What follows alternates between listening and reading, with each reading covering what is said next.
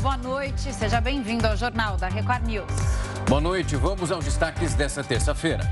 Rússia retira parte das tropas da fronteira com a Ucrânia. Iniciativa é vista pela OTAN com desconfiança e otimismo. Dólar fica abaixo de R$ 5,18 pela primeira vez em cinco meses. A queda acumulada no ano já é de 7%. Estudo aponta que Pix deve ser o principal meio de pagamento dos brasileiros na próxima década. E ainda, cientistas anunciam que mulher com HIV foi curada com tratamento tratamento de células tronco.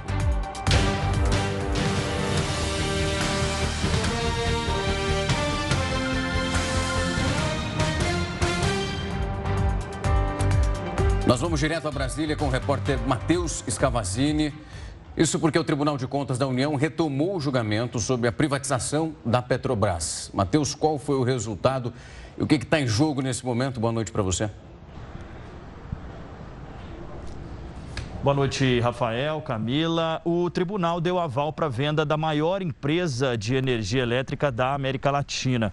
O que estava em jogo era o valor dessa venda e o tribunal autorizou então a venda por 25 bilhões de reais, valor pretendido pelo governo federal. O placar final desse julgamento ficou em seis votos a favor da capitalização da empresa e apenas um voto contrário do ministro Vital do Rego.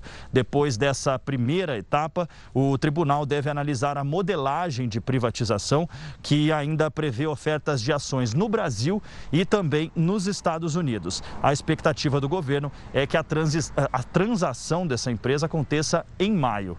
Camila, Rafael.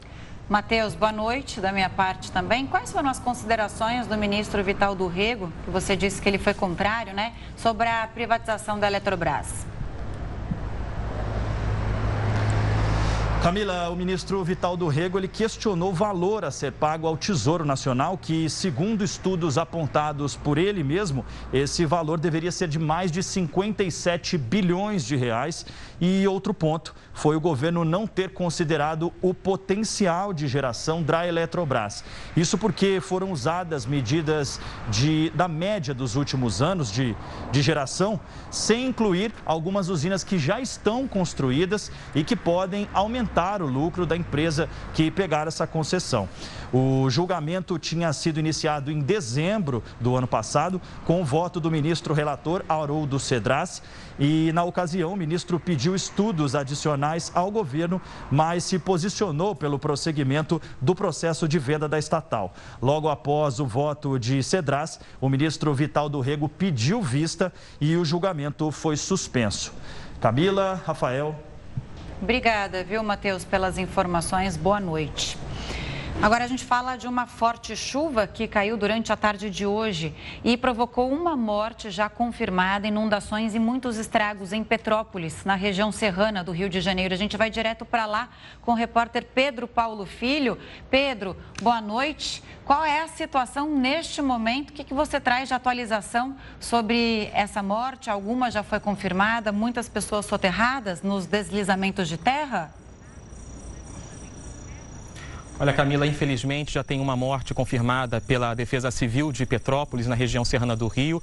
Equipes do Corpo de Bombeiros e também da Defesa Civil permanecem em algumas áreas da cidade, principalmente as áreas mais montanhosas de Petrópolis, em busca de desaparecidos que estão sendo direcionados ali por moradores da região. Antes de tudo, uma boa noite para você, boa noite, Rafael, a todos que acompanham o jornal da Record News. Olha, em seis horas, de acordo com a Defesa Civil, choveu mais do que era o esperado para o mês inteiro em Petrópolis. Foram 249 milímetros de chuva nesse acumulado. imagens compartilhadas pelas redes sociais mostram o drama enfrentado por moradores.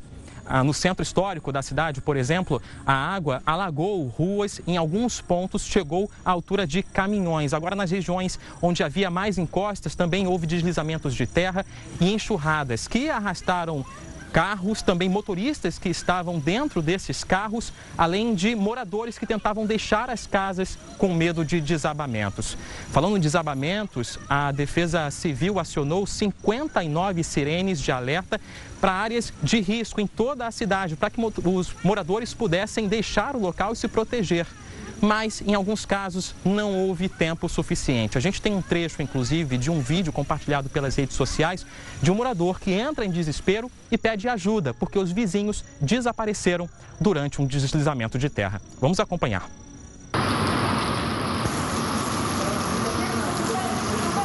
Gente, caiu todas as casas aqui na Freio Por favor, alguém, alguém consegue pedir ajuda. A gente não consegue ligar para o bombeiro, ligar para nada. Caiu um monte de casa, tem muita gente soterrada. Pois é, a Defesa Civil e a Prefeitura de Petrópolis confirmaram 49 ocorrências por deslizamentos de terra na cidade. Ainda não há confirmações, informações confirmadas sobre desabrigados e desalojados. Nesse momento, ainda chove, fraco, mas ainda chove na região de Petrópolis. Eu volto com vocês. Tá ótimo, Pedro. A gente estava acompanhando que as imagens são realmente pavorosas. Não é a primeira vez que isso acontece. Durante essa edição aqui do Jornal da Record News, nós vamos retomar até uma tragédia pior do que essa que nós estamos vendo nessa terça-feira e automaticamente a gente vai atualizando as informações aqui junto com o Pedro. Até daqui a pouco. Uma mulher com HIV foi curada por um tratamento que é inovador. O Jornal da Record News volta já.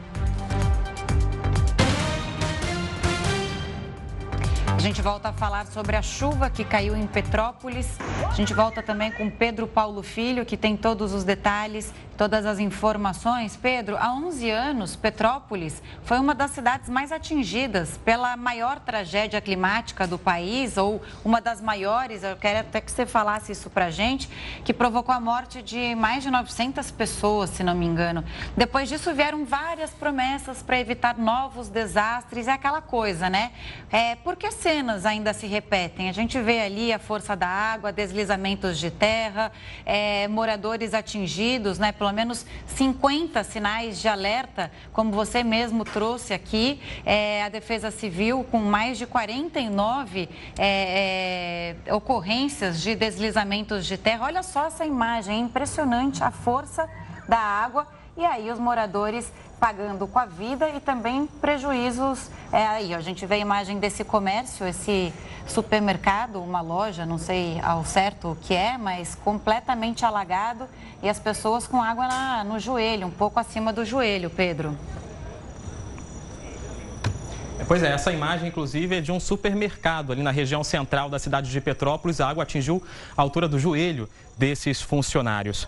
Bom, sobre essa maior tragédia climática brasileira, isso aconteceu no dia 7 de janeiro de 2011. A gente lembra o nosso telespectador, foram sete cidades ao todo afetadas. Cidades da região serrana e também do centro, no Médio Paraíba e centro-sul fluminense. Toda aquela região foi muito afetada por uma intensa chuva que em quatro horas causou aí muita destruição, como você disse, 917 vítimas. Isso oficialmente, porque até hoje ainda há pessoas que reclamam do desaparecimento de familiares por causa dessa tragédia. Desde então, muitos moradores ainda reclamam da falta de ação dos governantes para evitar novas tragédias.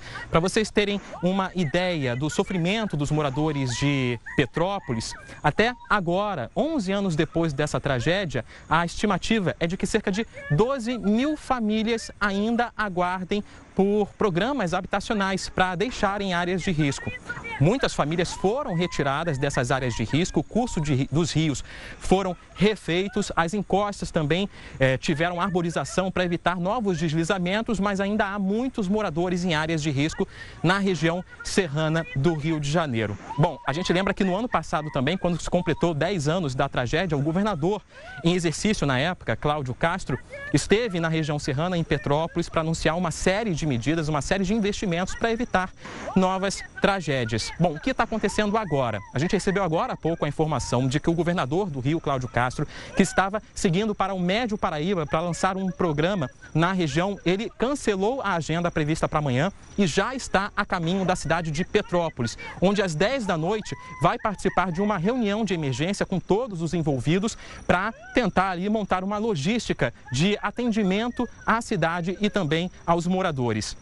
Na nota oficial, que eu até vou pegar aqui o celular para trazer mais detalhes, O governo do estado diz que 120 bombeiros do quartel da cidade de Petrópolis já estavam nas ruas. Agora, 60 militares seguem em deslocamento para Petrópolis e também estão sendo enviadas oito ambulâncias para a cidade para atuar no socorro às vítimas. Dez aeronaves foram disponibilizadas para chegar à cidade na manhã desta quarta-feira.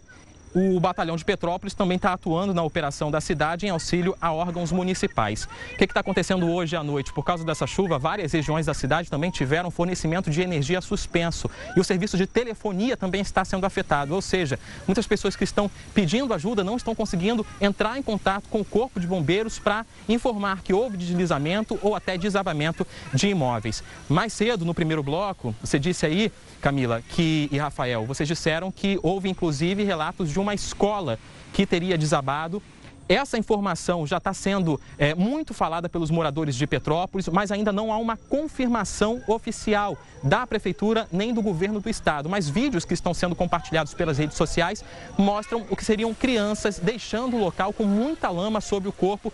Essas crianças que seriam sobreviventes dessa tragédia, essa nova tragédia ali na região serrana. E uma última informação para quem segue para a região serrana vai encontrar dificuldades porque na rodovia Washington Luiz, a BR-040, que liga o Rio a Juiz de Fora, passando por Petrópolis, justamente no quilômetro 82, que é passa ali pela cidade de Petrópolis. O, a subida da serra está fechada por causa de um deslizamento de terra e a descida, que é na mesma pista, também está sendo prejudicada por causa desse mesmo deslizamento de terra. Muito trabalho durante toda a noite, a gente segue acompanhando aqui no Rio de Janeiro. Pois é, Camila Pedro, e Rafael. Enquanto você falava, estava acompanhando aqui exatamente essa informação que nós estamos apurando aqui desde que as primeiras notícias chegaram em relação a isso em Petrópolis, que é o que aconteceu com essa escola. E foi divulgado esse vídeo, você relatava quase ali que sincronizado ah, esse momento em que as pessoas chegam ali, esses estudantes indo para esse posto de atendimento, receber todo o auxílio necessário. É uma cena difícil de ver, assim como todas as outras que nós acompanhamos aqui desde o finalzinho da tarde, o começo da noite. A gente vai continuar acompanhando para esperar essas atualizações em relação a essas pessoas que estão soterradas. Não há nenhum detalhamento idade, se é um homem, se é uma mulher, se é uma criança, mas infelizmente uma morte já foi confirmada. Enfim, a gente continua acompanhando. Pedro, agradeço muito as informações. Se houver outra atualização, é só chamar que tem espaço aberto. Obrigado. A Rússia anunciou a retirada de parte das tropas da fronteira com a Ucrânia. O Jornal da Record News volta já já com todas as informações para você. O presidente Jair Bolsonaro já está em Moscou, onde vai ter uma reunião com o presidente russo Vladimir Putin. O repórter Tiago Nolasco tem todas as informações para a gente.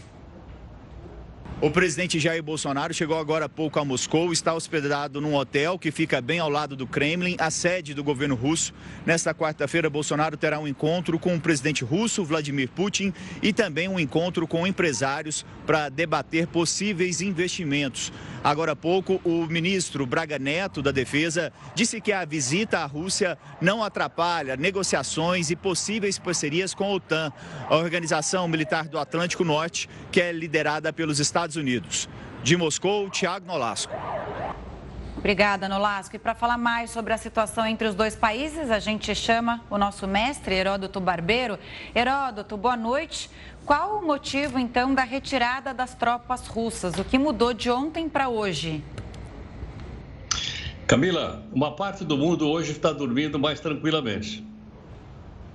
Em que pese, eu ter dito ontem aqui, que em nenhum momento o governo russo admitiu que iria invadir a Ucrânia. A mídia russa não admitia que havia nenhuma invasão. Não há invasão, segundo eles. Mas ainda assim, o mundo ocidental ficou horrorizado, temendo que isso pudesse encadear uma grande guerra. Agora, eu gostaria de contar uma coisinha aqui para o pessoal que está nos acompanhando, que é o seguinte: quando você vai invadir um país, você não avisa. Quem é que não ouviu falar aqui, por exemplo, do início da Segunda Grande Guerra Mundial? Você acha que a Polônia foi avisada que ia ser atacada? Não. Todo mundo aqui já viu no cinema um ataque contra a base americana de Pearl Harbor. Você acha que avisaram os americanos em Pearl Harbor que a base ia ser atacada? Não. Todo mundo já ouviu falar aqui da Guerra dos Seis Dias. Você já ouviram alguém falar aqui, olha, a gente vai começar a Guerra dos Seis Dias? Não. Quando você vai tomar uma ação militar, você tem o um fator surpresa. Recentemente, a Rússia tomou um pedaço da Ucrânia, ali na chamada Crimeia. Foi no Vapt-Vupt. Não concentrou tropa, não fez coisa nenhuma. Simplesmente foi lá e tomou. E está em posse da Rússia, mesmo porque lá tem uma base naval muito importante chamada Sebastopol. Então, quer dizer, você concentrar a tropa em fronteira é uma forma de você pressionar politicamente. Agora, o que, que aconteceu de ontem para hoje que o Putin, então, começou a, a vamos dizer assim, tirar essas tropas? O primeiro-ministro da Ucrânia diz que, de fato, a Ucrânia não vai, nesse momento, reivindicar participar da OTAN, Organização do Tratado Atlântico Norte. É isso que os russos não querem. Por quê? Porque se a Ucrânia vier a fazer parte da OTAN, a OTAN poderia instalar foguetes na fronteira da, Ucrânia com a Rússia, e a Rússia ficaria então ameaçada. Esse é o X da questão. Esse é o ponto central da questão. Quando o primeiro-ministro disse, olha, é, para nós, então, participar da OTAN é um sonho. Aí o Putin disse, então vamos desaliviar um pouco a tensão e começou, então, a mandar com que uma parte dessas tropas começasse a sair da fronteira da, da Ucrânia com a, com a Rússia. Mas, aviso mais uma vez, ninguém faz um ataque dizendo que vai atacar. Você pega de surpresa. Isso se chama Blitzkrieg ou guerra relâmpago, todos esses exemplos que eu acabei de dar agora para o pessoal poder entender um pouquinho da, da geopolítica mundial. Pois é, agora acompanhar amanhã, né, Roberto? O dia promete, tem o presidente Jair Bolsonaro, que já chegou por lá, mas amanhã é esse encontro que a gente já continua aqui trazendo na programação os possíveis desdobramentos e tem muita coisa ainda para acontecer. Valeu, Heródoto. Obrigado, uma ótima noite. Até já, pessoal. Até, Até já. O dólar já está acumulando uma queda de 7% esse ano. O Jornal da Record News volta em um minuto com todos os detalhes. A gente volta agora a falar com o repórter Pedro Paulo Filho sobre a chuva que caiu em Petrópolis. Pedro, infelizmente o número de mortos aumentou, estava acompanhando, é isso mesmo? Pois é, Rafael, a prefeitura continua confirmando apenas uma morte, mas agora há pouco o ministro de Desenvolvimento Regional, Rogério Marinho, informou que esse número subiu para seis mortes em Petrópolis depois desse temporal que atingiu a região serrana aqui do Rio de Janeiro.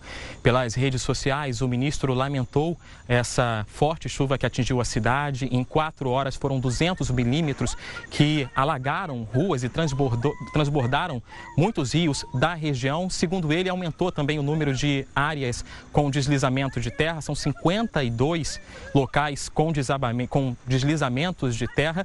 O ministro ainda informou que determinou a Secretaria Nacional de Defesa Civil para entrar em contato, esteja em contato com a Defesa Civil do Estado e do município para poder fazer uma integração aí, ajudar as vítimas. E mencionou inclusive o presidente da República, Jair Bolsonaro, como a gente viu no bloco anterior, está em Brasília, mas determinou aí ajuda é, para os moradores de Petrópolis por causa dessa tragédia. A gente continua acompanhando, portanto, seis mortos confirmados, segundo o governo federal, que também está informando que vai prestar apoio ao governo do estado.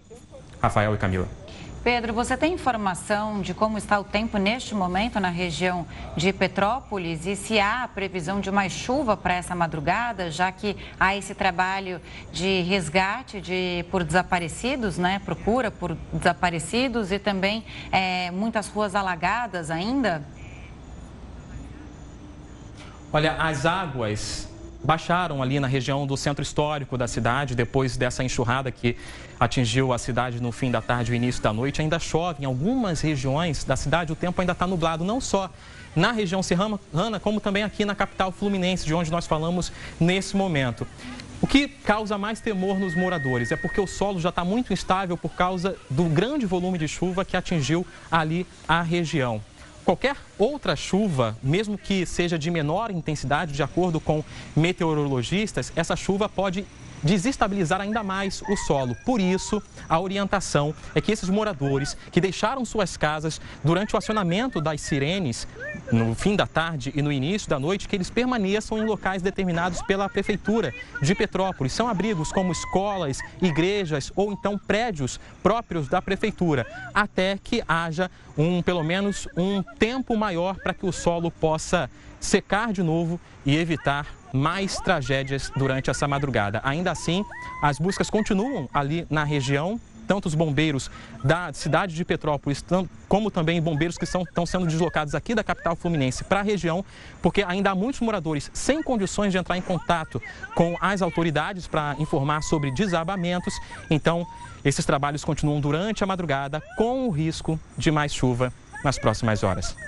Pedro, conforme você vai falando, a gente está acompanhando aqui as imagens e tenta dimensionar esse cenário, porque você traz a informação que as pessoas continuam até sem acesso a telefone. Então, num ambiente como esse, onde você precisa de socorro, o número de mortes, o Pedro acabou de atualizar conosco. São seis pessoas que infelizmente não resistiram. Em relação ali aos feridos, o número ainda não foi atualizado. Os bombeiros continuam trabalhando nessa região.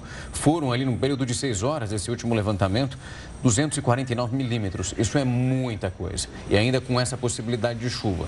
A gente vai atualizando todos esses números junto com o Pedro aqui ao longo do jornal para a gente conseguir trazer o máximo de informações possível. Então, Pedro, se mais uma vez esse número aumentar, tanto de feridos como também de pessoas que não resistiram, pode chamar, tem espaço aberto aqui para trazer a informação em tempo real. Muito obrigado pela disponibilidade até agora. A gente continua aqui com o nosso noticiário. O sargento flagrado com cocaína no avião da FAB foi condenado a 14 anos e 6 meses de prisão por tráfico internacional de drogas. Ainda cabe recurso ao Superior Tribunal Militar. Manuel Silva Rodrigues foi denunciado pelo Ministério Público Militar por transportar 39 quilos de cocaína em junho de 2019, quando viajava como membro da tripulação da comitiva do presidente Jair Bolsonaro. Ele está preso preso há dois anos em Sevilha, na Espanha, após ser detido no aeroporto. No tribunal, o militar admitiu que a droga foi entregue a ele no Brasil para ser levada à Europa. Você vai ver agora que uma mulher com HIV foi curada com um tratamento que é considerado inovador. A paciente passou por tratamento que utiliza transplante de sangue de cordão umbilical. Ela é uma mulher de origem mestiça e seria a terceira pessoa curada da doença na história. O novo tipo de tratamento seria uma alternativa ao procedimento com células-tronco. O material genético usado foi retirado de doadores de origem caucasiana e poderiam também curar pacientes com câncer. Além de ter sido contaminada com o vírus HIV, a mulher também tinha leucemia. Novos detalhes do caso foram apresentados por pesquisadores participaram no estudo na conferência sobre retrovírus e infecções oportunistas em Denver, nos Estados Unidos. Os especialistas ainda não sabem explicar o motivo das células-tronco do cordão umbilical terem funcionado tão bem no caso. De acordo com os médicos, outros elementos além das células podem contribuir para o processo de cura. E o Senado deve votar amanhã duas propostas para tentar diminuir o preço dos combustíveis. A gente falou disso ontem aqui, a gente vai acompanhar para ver se realmente esses projetos serão votados amanhã. Para falar mais sobre esse assunto, o Jornal da Record News convida Gabriel Quintanilha, professor convidado da FGV Direito Rio e advogado especialista em direito tributário. Professor, obrigada pela presença, é, pela participação aqui no Jornal da Record News. Boa noite ao senhor. Queria saber o seguinte: um dos projetos mexe no cálculo do ICMS e permite aos governadores escolher entre continuar cobrando uma porcentagem sobre a venda dos combustíveis. O que significa isso na prática? Quais são os entraves para que isso seja aprovado? Ah, muito obrigado pela oportunidade de estar aqui discutindo um assunto tão importante. Eu fico muito feliz em poder debater esse assunto que é de suma importância e de interesse de todo o Brasil. Ah, o PLP número 11, que é o projeto de lei complementar número 11, que tramita hoje no Senado Federal, uh, tramita desde 2020, na verdade, ele altera o cálculo do ICMS. Como é que funciona hoje? O ICMS sobre combustíveis, ele incide sobre o valor do combustível. Ou seja, ele é ad valorem. Significa dizer que se há um impacto no preço no exterior, por exemplo, a base de cálculo sobre a qual a alíquota vai ser aplicada, ela vai ser maior, o que vai impactar também numa maior tributação. Claro, um percentual sobre uma base maior representa um aumento do tributo, um aumento do preço do combustível lá na bomba. No PLP número 11, nós temos um detalhe que é a alteração dessa sistemática, de modo que a alíquota seja específica, como é, por exemplo, no caso da CID Combustíveis ah, o tributo ele deixa de incidir sobre o valor do combustível e passa a incidir sobre um valor fixo. Esse valor fixo é, por exemplo, o metro cúbico do gás. Então você tem um valor fixo sobre o metro cúbico que não sofre o impacto dos preços no exterior. É claro que isso vai resultar, num primeiro momento, numa redução da influência do preço do petróleo lá fora, uh, para que efetivamente seja calculado o preço do combustível no Brasil. Porque você não tem mais a incidência sobre o valor, e sim sobre um valor específico. Porém, isso vai impactar profundamente nas finanças dos estados, que vão perder muita arrecadação com esse tipo de tributação. Professor, falando desse prejuízo, alguns governadores já ficaram ali com o cabelo em pé com essa possibilidade. Em alguns estados, essa, esse valor chegaria a quase 20 bi ao ano. E aí você para para tentar fazer esse cálculo, aonde o dinheiro deixa de ir nesse momento. Além desse congelamento do ICMS, ainda tem um outro projeto que vai ser analisado amanhã, que é uma possibilidade de tentar controlar esses preços, mas aí o governo federal cobrindo essa diferença. O ministro Paulo Guedes falou que isso é quase que um pesadelo, porque geraria também um custo muito alto. Então, colocando na balança, nenhum projeto seria uma solução cabível. A gente olha um ponto negativo para os governos e na outra o próprio governo federal dizendo que o que foi apresentado talvez não seja assim tão bom. Ou seja, ninguém quer pagar essa conta, né? É, e é uma conta muito cara. A verdade é que o valor é muito elevado. O impacto esperado para os estados com o PLP número 11 é de 100 bilhões de reais. É muito dinheiro para que os estados percam de arrecadação. E no tocante à, própria possibilidade do governo federal suprir isso, sabemos que o orçamento do governo federal também não é um orçamento muito fácil de ser a, a solucionado. Né? Afinal de contas, já houve a necessidade de furar o teto, já houve a necessidade de estender o orçamento de acordo com as necessidades que o governo entende como cabíveis, mas efetivamente ah, é realmente uma equação muito difícil. É claro que a parte tributária é um dos problemas do aumento do preço, mas nós temos que levar em consideração que as commodities no mundo inteiro estão num preço elevado. O combustível, a, gasolina, perdão, ela vai obviamente sofrer o impacto do dólar, que nesse momento está baixo, mas em ano eleitoral ele tende a subir, e além disso, o preço do barril de petróleo ele tende a passar dos 100 dólares. Então, nós temos um impacto internacional que ainda vai pressionar muito o preço dos combustíveis no Brasil. Agora, é importante lembrar também que existe um projeto de lei que tramita no Congresso, que é o projeto de lei 1472, que prevê um fundo de estabilização dos combustíveis. Isso é possível também a utilização ah, de parte, enfim, dos dividendos pagos pela Petrobras, do imposto de exportação do petróleo, você gerar ah, um fundo que seja possível tentar segurar um pouco, pelo menos, o preço dos combustíveis. Essa parte aí eu não, não tinha entendido muito bem. Então, é, esse dinheiro que faria parte desse fundo viria da própria Petrobras ou do que o, a Petrobras vende para fora do país? É, não é da Petrobras. É importantíssimo que a Petrobras não seja tocada, porque ela é uma empresa uh, privada. Né? Mas a Petrobras ela paga dividendos aos seus sócios. É e o governo federal é um dos sócios da Petrobras. Nada impede que o governo federal se utilize de uma parte desses dividendos para que possa, então, utilizar uma estabilização a, a, a, do preço do combustível. Veja, após a distribuição, é importantíssimo que a Petrobras não sofra interferências estatais, sob pena de realmente você tirar toda a seriedade e a importância dessa empresa, que, sem sombra de dúvidas, é extremamente relevante para a economia brasileira. Então, é feito o pagamento de dividendos e o sócio governo federal se utilizaria então desse valor. Ah, seria uma solução, ah, num primeiro momento, bastante interessante.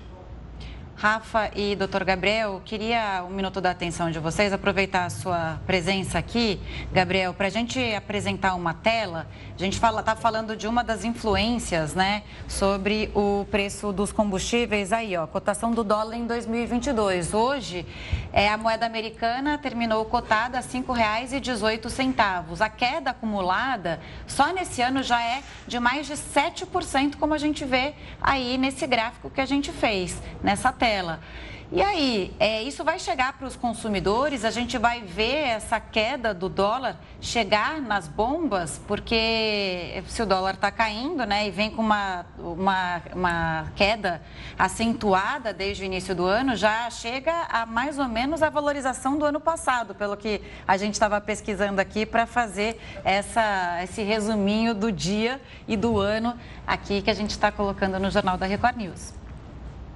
Então, é bem da verdade que não. Esse resultado não vai chegar para o consumidor porque houve um aumento do commodity. A gente tem que levar em consideração que o preço do combustível ele vai levar em consideração o aumento do preço do barril de petróleo. Por mais que o dólar tenha caído, o barril de petróleo valorizou uh, aproximadamente 50% a 60% no último ano. Então, essa queda do, do, do dólar com relação ao aumento do barril de petróleo, ela é irrelevante. Então a tendência é que a gente tenha ou uma estabilização ou uma alta de preços ainda, pelo menos até que haja uma acomodação uh, nessa retomada econômica pós-Covid.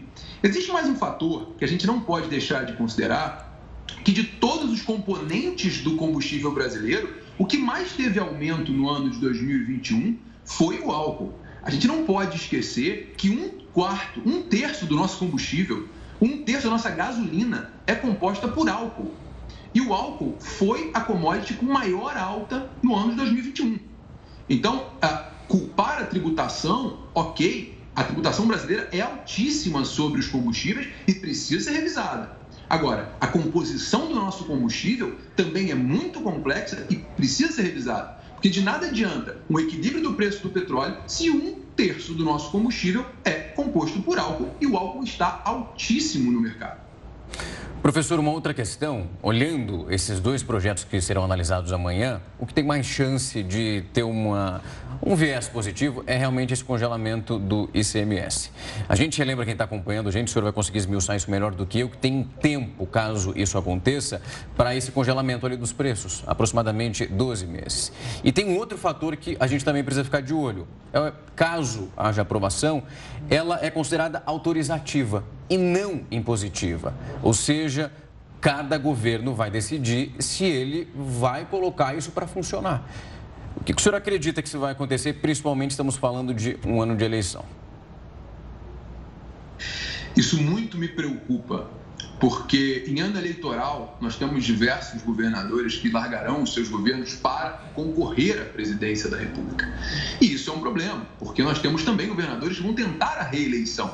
A partir do momento em que você dá uma autorização e o governador não segue aquilo que efetivamente a maioria vai seguir, ele pode perder votos. E se o governador se basear exclusivamente nos votos e deixar de pensar no orçamento público, o resultado pode ser devastador. Uh, há uma necessidade de que eh, essas medidas elas sejam sim pensadas de forma a adequar as despesas do Estado, as necessidades do Estado, a esse benefício que eventualmente vai ser concedido.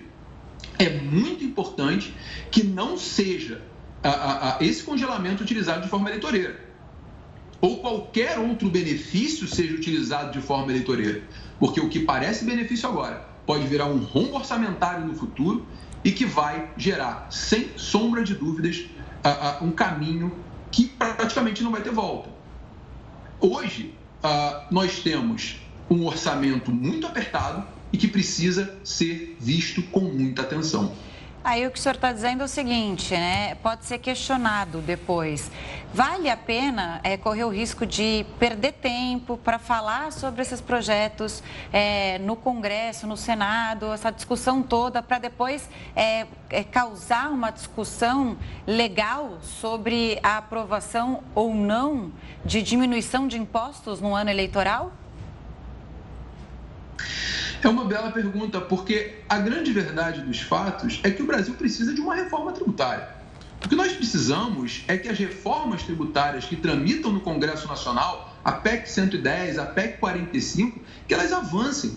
E com a aprovação da reforma tributária, aí sim nós vamos ter um sistema tributário justo, um sistema tributário correto e que permita que efetivamente haja o desenvolvimento do empreendedorismo e que o cidadão possa ter acesso aos bens da vida por um valor muito mais barato, porque a tributação encarece todo e qualquer bem da vida que existe no Brasil. É, é fato que esse, esse gasto de energia para discutir o ICMS ah, sobre combustíveis é um gasto de energia que é um tanto quanto eleitoreiro. Porque uh, o preço do combustível, considerando somente a tributação, ele realmente vai ser profundamente impactado muito mais pelo ICMS. Estamos falando aqui de tributos federais de em torno de 15%. enquanto o ICMS fica na casa de 30%. Uhum. Ou seja, uh, o imposto estadual ele realmente tem um impacto mais profundo. Uh, e essa discussão ela quase que empurra para os governadores a responsabilidade uh, por baixar o preço do combustível. E não é essa a grande verdade dos fatos. Pois é, a gente falou bastante coisa aqui, professor. Chegamos na metade do caminho, porque tem PEC ainda falando desse assunto, são duas que serão analisadas, mas isso vai ser uma conversa para outro dia. Eu é. agradeço muito o seu tempo e a disponibilidade para trazer todos os esclarecimentos, a gente começar a entender o que vai ser analisado amanhã e como isso pode futuramente mudar a nossa rotina. Muito obrigado mais uma vez pela disponibilidade, professor. Eu que agradeço enormemente, precisando das tuas ordens. Até. Boa noite. E as inscrições para a primeira etapa do SISU já estão abertas. O sistema de seleção do MEC está oferecendo 221 mil vagas em 125 instituições para estudantes que são interessados no ensino superior público. 84% dessas vagas são em universidades federais. Para essa primeira fase, o estudante ele precisa que cumprir o requisito, feito no mínimo 450 pontos no Enem e não pode ter zerado na redação. A inscrição é no site do SISU www.mec.gov.br. As inscrições podem ser atualizadas até essa sexta-feira e o resultado sai no dia 22. Vamos então direto com Heródoto Barbeiro. Tem um assunto aqui para ele que novas empresas de ônibus interestaduais entram na competição de rotas com maior demanda. E aí, Heródoto, vem aquela pergunta, né? A gente está falando de preço de combustível, dessas contas é, para pagar, inflação maior para quem tem menos dinheiro no país. Isso pode diminuir o preço das passagens e aí com isso ajudar a despressionar, na verdade, o nosso orçamento? Olha, Camila, isso aqui vai ajudar a quebrar o monopólio, o oligopólio entre ligações que tem cidades. Tem algumas cidades que têm duas ou três empresas de, de transporte, de ônibus, e eles têm um oligopólio ali, eles combinam o preço e eles então é, impõem à população o preço. Você tem uma ideia? A boa notícia é o seguinte: começa a funcionar amanhã mais uma empresa dessa não, é, não, não, não antiga, empresa nova. Por exemplo, a passagem entre São Paulo e Belo Horizonte vai, ser, vai começar a ser vendida a R$ 34,99. Olha, São Paulo Belo Horizonte deve ter uns 350 quilômetros mais ou menos. Se você pegar hoje um ônibus dessas empresas tradicionais que monopolizam o mercado, entre São Paulo e Guarujá, que tem 70 quilômetros, custa exatamente esse mesmo preço. Então, a partir de agora, entra aí essas empresas que, que estão quase como um Uber dos ônibus, quase como o 99 dos ônibus, e com isso eles vão continuar, começar a derrubar a passagem. Tem uma ideia? Você vai poder comprar uma passagem de ônibus como você compra de avião. Quando você compra uma passagem de avião antecipadamente, não é mais barato? É. Você chegar em cima, não é isso ou não? Bem mais barato. É, eles estão vendendo. É para ser. Ó, a primeira passagem entre São Paulo e Rio de Janeiro vai custar R$19,90. Acho que eu vou comprar uma dessa e vou lá para o Rio de Janeiro. Mas eu que não sei, eu vou só passear. R$19,90. Curtir a praia. Então, então, e outra coisa interessante, Wi-Fi grátis a bordo também. Isso é ótimo. Dá para mandar mensagem. A gente vai ter mais vídeo. competição e, e, e o preço vai cair. Vai cair realmente. Só um detalhe, eles estão fazendo uma promoção que começa amanhã. As primeiras pessoas vão pagar a passagem de ônibus São Paulo-Rio, Rio-Campinas ou São Paulo-Belo Horizonte por 99 centavos. Nossa, Nossa. verdade isso? É, isso é promoção, hein? Olha só. Mas, 99 centavos, é muito baratinho. Agora, depois, são os outros preços que eu citei, vai ficar mais caro ou mais barato, dependendo quando você comprar passagem de ônibus. Agora, se você não quiser comprar passagem de ônibus, eu tenho uma outra sugestão aqui o Rafael. Vamos lá, estou curioso já. É uma passagem, Rafa, naquele avião do Joseph Bezos, sabe qual é? Ah, aquele, aquele simplesinho.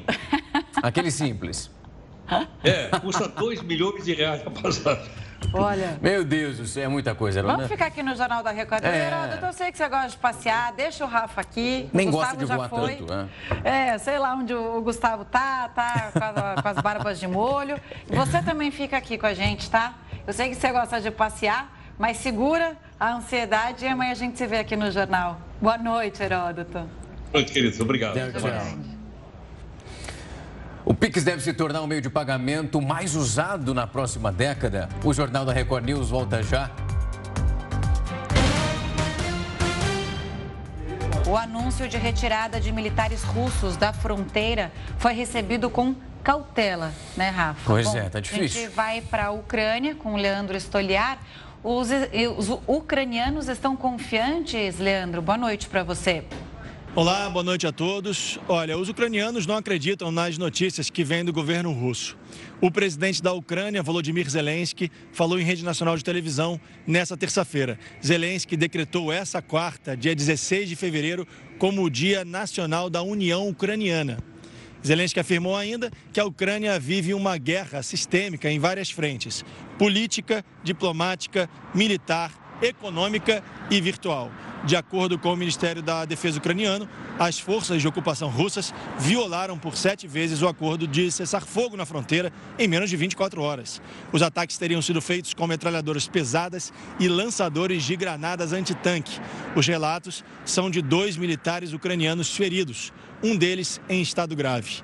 Nessa terça-feira, eu e o repórter cinematográfico Luiz Felipe Silveira conversamos com dois ex-combatentes do exército ucraniano que lutaram nas fronteiras com a Rússia para saber a opinião deles sobre as notícias da retirada das tropas da região. E os dois são categóricos em dizer que a guerra começou oito anos atrás e nunca parou. E dificilmente essa guerra vai terminar de maneira diplomática e rápida.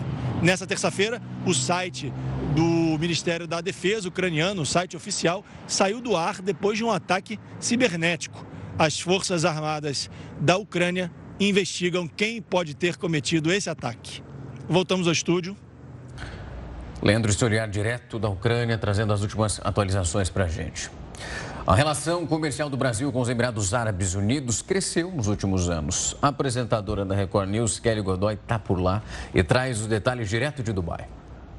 Um relacionamento comercial que se intensificou nos últimos anos com um marco importante.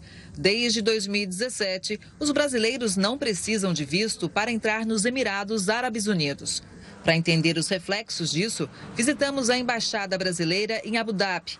O embaixador Fernando Igreja explica que outros acordos surgiram como o que evita a bitributação, já promulgado pelo Senado, e o de facilitação de investimentos, ainda em análise no Congresso. Hoje, os Emirados Árabes Unidos são o principal destino das exportações brasileiras para o mundo árabe. Uma parceria que ficou ainda mais efetiva durante a pandemia. Uma prova disso aconteceu em 2021. O Brasil voltou a comprar petróleo dos Emirados Árabes Unidos, que, por sua vez, também investem no Brasil. Já são 5 bilhões de dólares distribuídos em várias áreas. O desafio agora é aumentar os setores de cooperação. E esse é um dos papéis da Agência Brasileira de Promoção de Exportações e Investimentos, a APEX. Nós temos três uh, é, pilares de atuação que são muito importantes. Um é a promoção da exportação de bens e serviços. O outro, a atração do investimento estrangeiro direto para setores estratégicos da economia brasileira.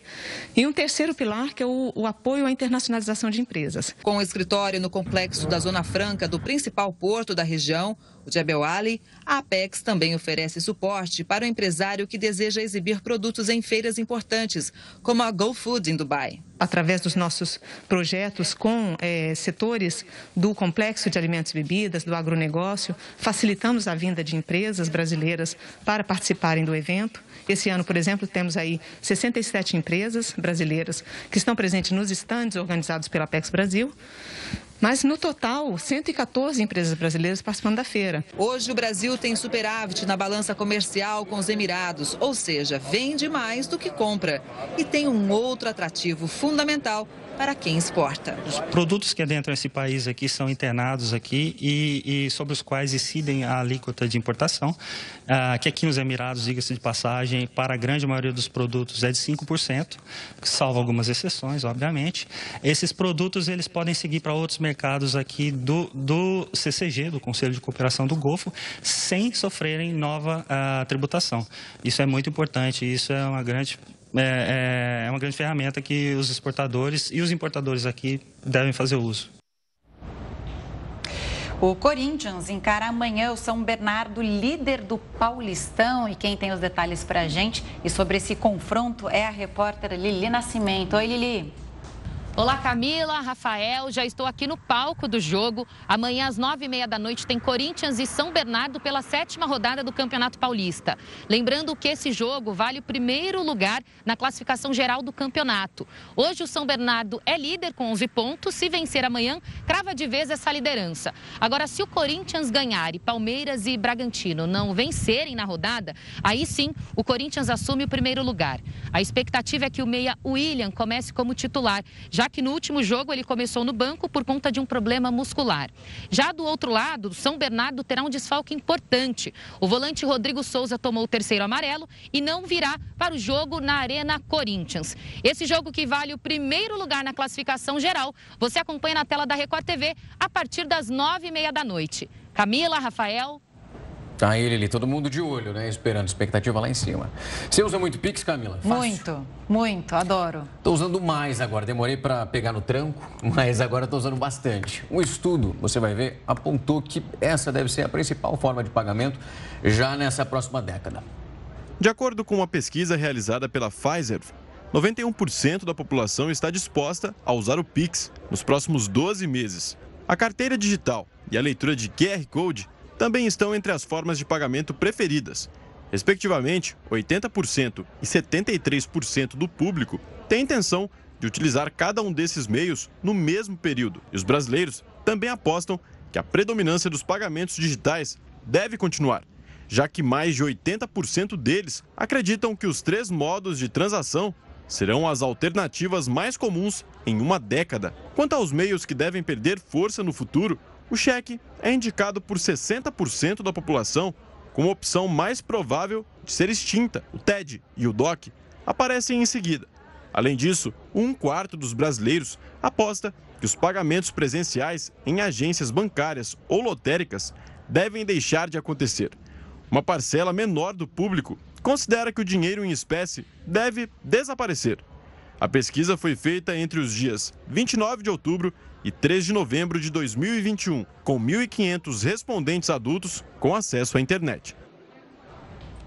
Pelo jeito não é só a gente. Não, o pessoal vai ali aos pouquinhos. Está nessa onda do Pix.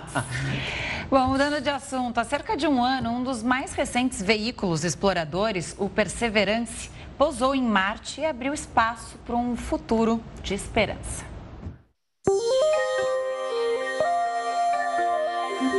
O rover está se aproximando rapidamente do primeiro aniversário nas terras marcianas.